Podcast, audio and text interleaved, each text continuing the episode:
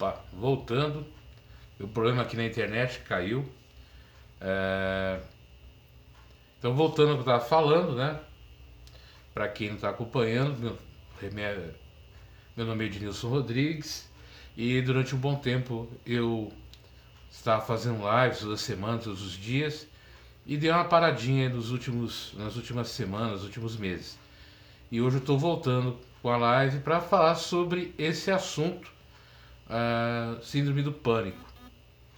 Hoje eu fiz uma postagem na, na minha página aqui do Face, onde eu coloquei o relato de um, de um ator famoso, onde ele conta da, da situação que ele está vivendo, né, da síndrome do pânico, e ele coloca lá é, que as pessoas questionam né, o fato dele ser bem sucedido, ter um bom emprego, ter condição financeira, ter uma boa família, ter filhos, uh, ter uma boa condição social, intelectual e tudo, está passando pelo que está passando. E ele relata que o gatilho, né, o que é, trouxe ele para essa situação, foi durante a pandemia o falecimento de um outro ator. E isso fez ele ficar apavorado, com medo e desencadeou a síndrome do pânico.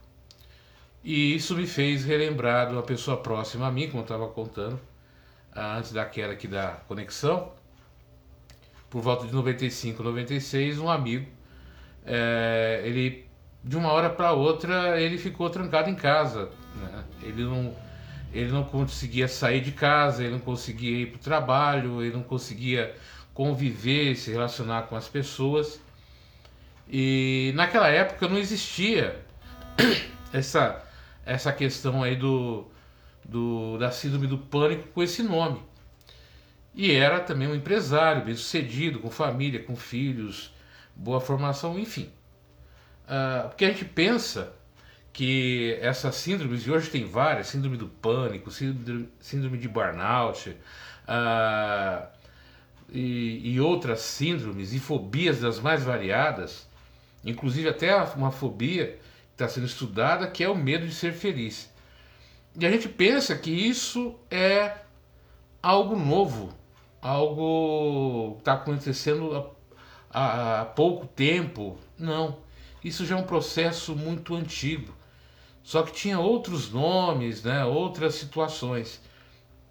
Esse meu amigo demorou muito tempo para que os médicos, os psicólogos, psiquiatras é, encontrassem uma, uma, uma explicação para o que estava acontecendo, já que nos anos 90 essa palavra, palavra síndrome do pânico e síndromes não, não era, não existia né, não, dessa forma, não, não era algo que a gente conhecia. A gente sabia de melancolia, sabia da depressão, da ansiedade, mas não da forma que é hoje. Isso nos últimos 30 anos foi estudado exaustivamente. Uh, surgiram medicações, remédios, uh, terapias, para que uh, hoje coisas, fatos, como naquela época desse meu, desse meu amigo, que ele não conseguia nem sair de casa, não conseguia trabalhar, não conseguia se relacionar com as pessoas, conviver com as pessoas, que ele entrava em estado de pânico. Hoje existem medicações, terapias que você consegue tratar, consegue é, prevenir e dar uma melhor qualidade de vida. Só que a quantidade hoje de pessoas vivendo essas síndromes, principalmente a síndrome do pânico, a síndrome de burnout, por exemplo, é muito mais comum no ambiente profissional. É, acontece muito essa exaustão no local de trabalho, essa exaustão da, do clima tenso, nervoso, extremamente exigente, extremamente uh, competitivo, uh, de relações extremamente, extremamente tumultuadas, vai levando a pessoa a desenvolver vários tipos de transtornos de nível psicológico, emocional, mental, que vai influenciar no seu equilíbrio, na sua vida física, nos seus relacionamentos, nos seus, no seu convívio. Então, portanto, isso que a gente hoje vê como algo que aparenta ser de agora, não. Já vem caminhando há muito tempo. Há muito, há muito, muito tempo. Só que, é, é, como eu falei, hoje ele é mais estudado, hoje ele é mais compreendido, hoje tem uma terapia, hoje tem medicação, tem tudo isso, mas ainda é muito forte. Mas e, e a gente esquece muitas vezes que quando a gente está passando em situações assim, claro que a medicação, a terapia, tudo isso é importante, mas uma mudança de comportamento, de forma de viver, de prioridades na vida também é essencial. E a gente está trocando isso, essas mudanças, essa necessidade de, de se rever, né, de se reescrever, de se repaginar emocionalmente tudo. A gente está consumindo muito medicamento, muito antidepressivo, uh, muitos histamínicos, para continuar na mesma atuada, na mesma, na mesma batida. Isso não ajuda, isso vai piorando cada vez mais.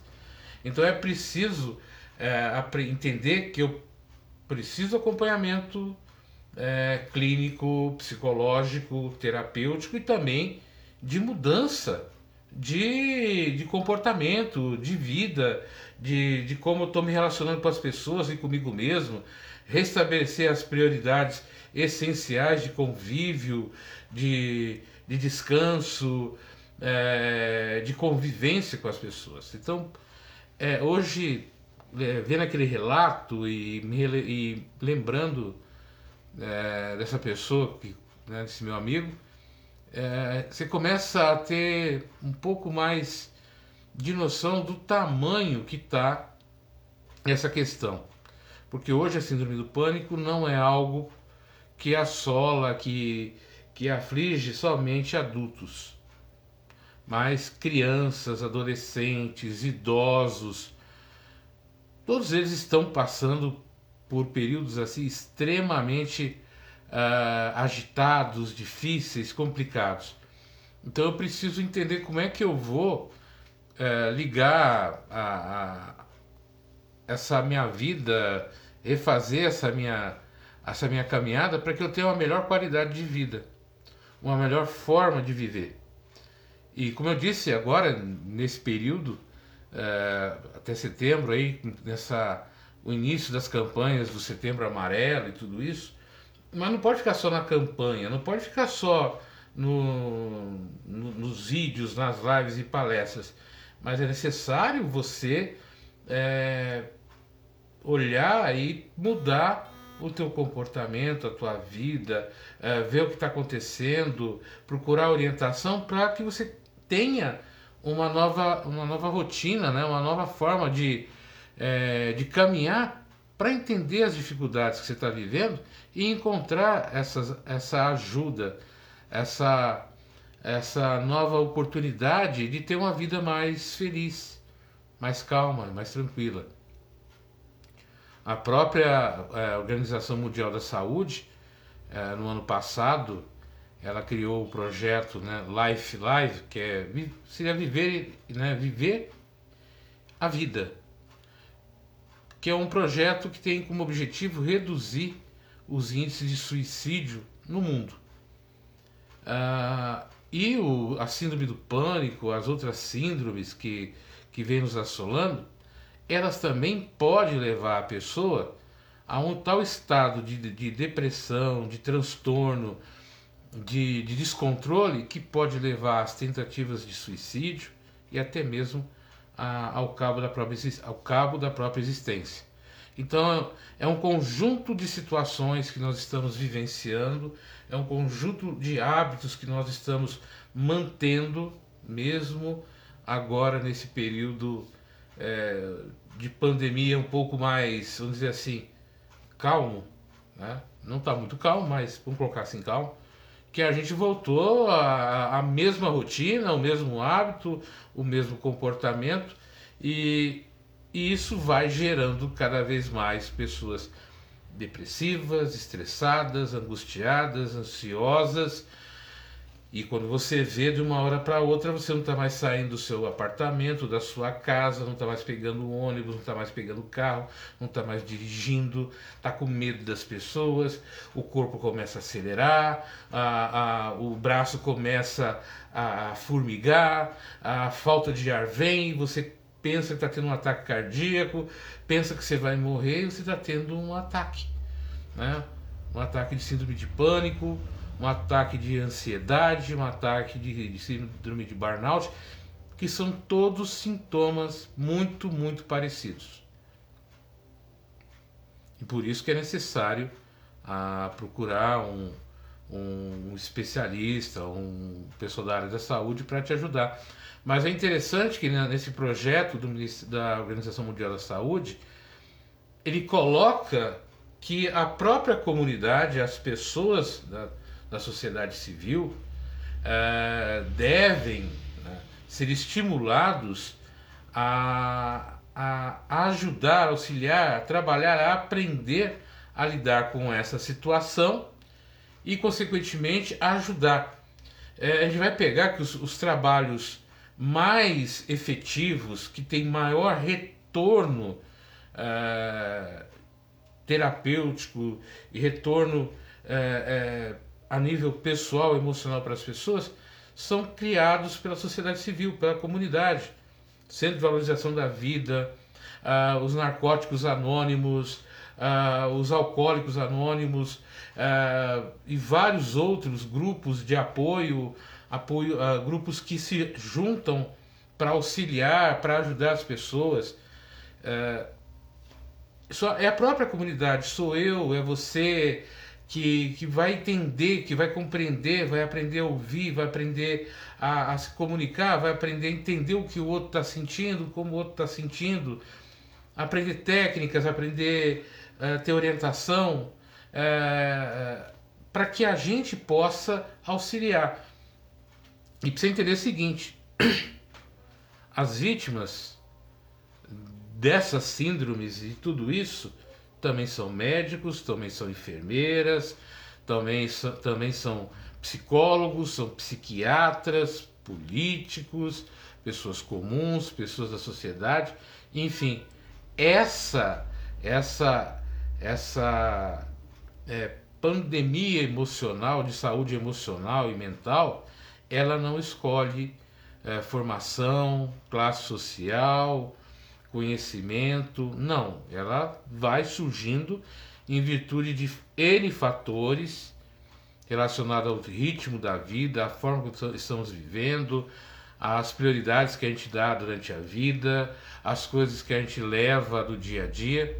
E eu preciso entender que a gente só vai conseguir melhorar isso através dessa união, dessa forma de agir na própria sociedade, das pessoas. Por isso que esse projeto é tão interessante, esse projeto da Organização Mundial da Saúde, pouco falado, pouco comentado, mas precisa ser divulgado, precisa ser é, é, levar para as escolas, levar para as empresas, levar para a comunidade, para a sociedade, a gente precisa conversar sobre isso.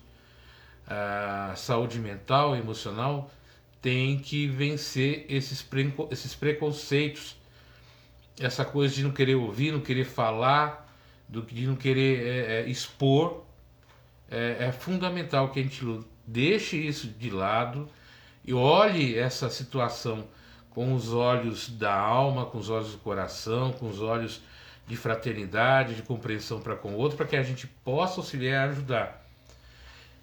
E ouvir, falar, facilitar, julgar menos, criticar menos, uh, ter essa, essa esse colocar, se colocar no lugar do outro, é, se auto-perdoar, praticar o auto-perdão, perdoar as pessoas, ser mais relevante, ser mais tranquilo com certas situações, ajuda bastante. Então tudo isso começa com a nossa mudança de comportamento e de vida. É, como eu falei hoje, a gente tem, tem estudos né, é, que vão nos mostrando como é que vai andando a nossa sociedade. Agora, quando a gente chegar ao ponto de ter uma fobia de felicidade, pessoas que têm medo de ser felizes, ah, como assim? É aquela pessoa que quando vai fazer alguma coisa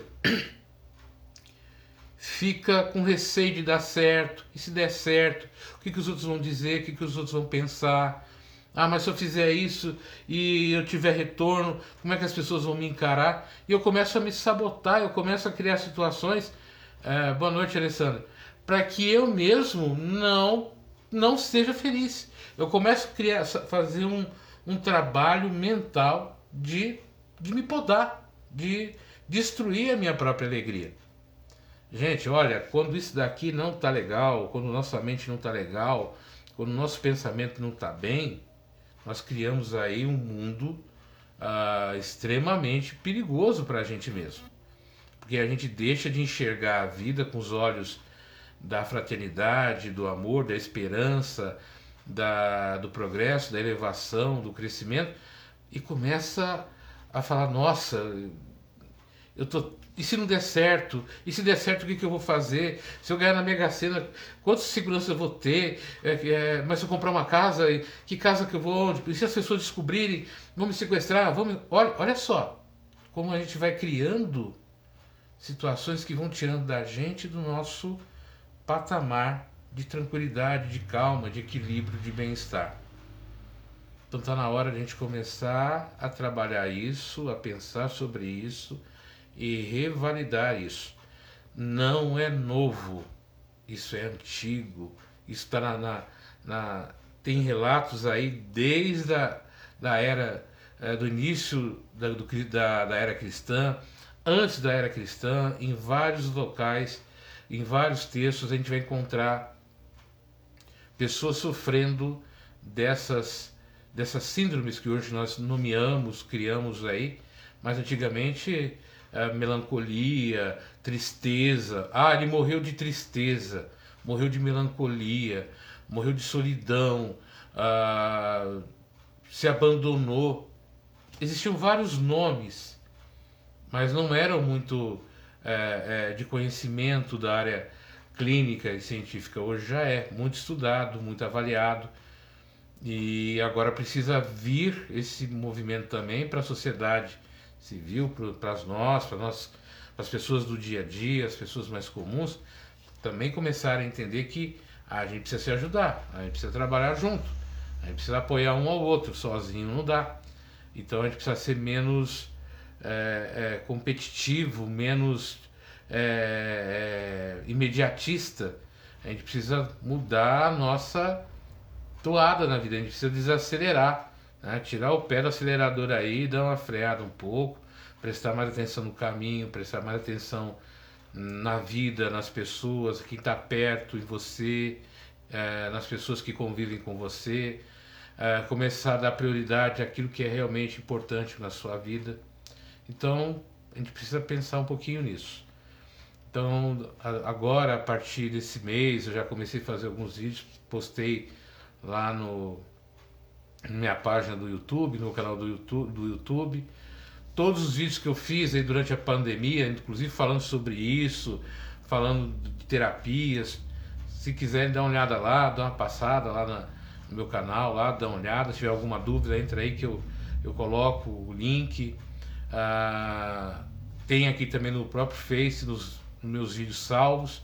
Dê uma olhada, dê uma, né, ouçam, é, perguntem, questionem aí para que a gente possa aí estabelecer um, um diálogo e a gente poder saber como é que a gente pode trabalhar juntos aí para que essa, essa situação como esse meu amigo passou e outras pessoas que eu conheço passaram não venha se tornar assim tão corriqueiro como está sendo.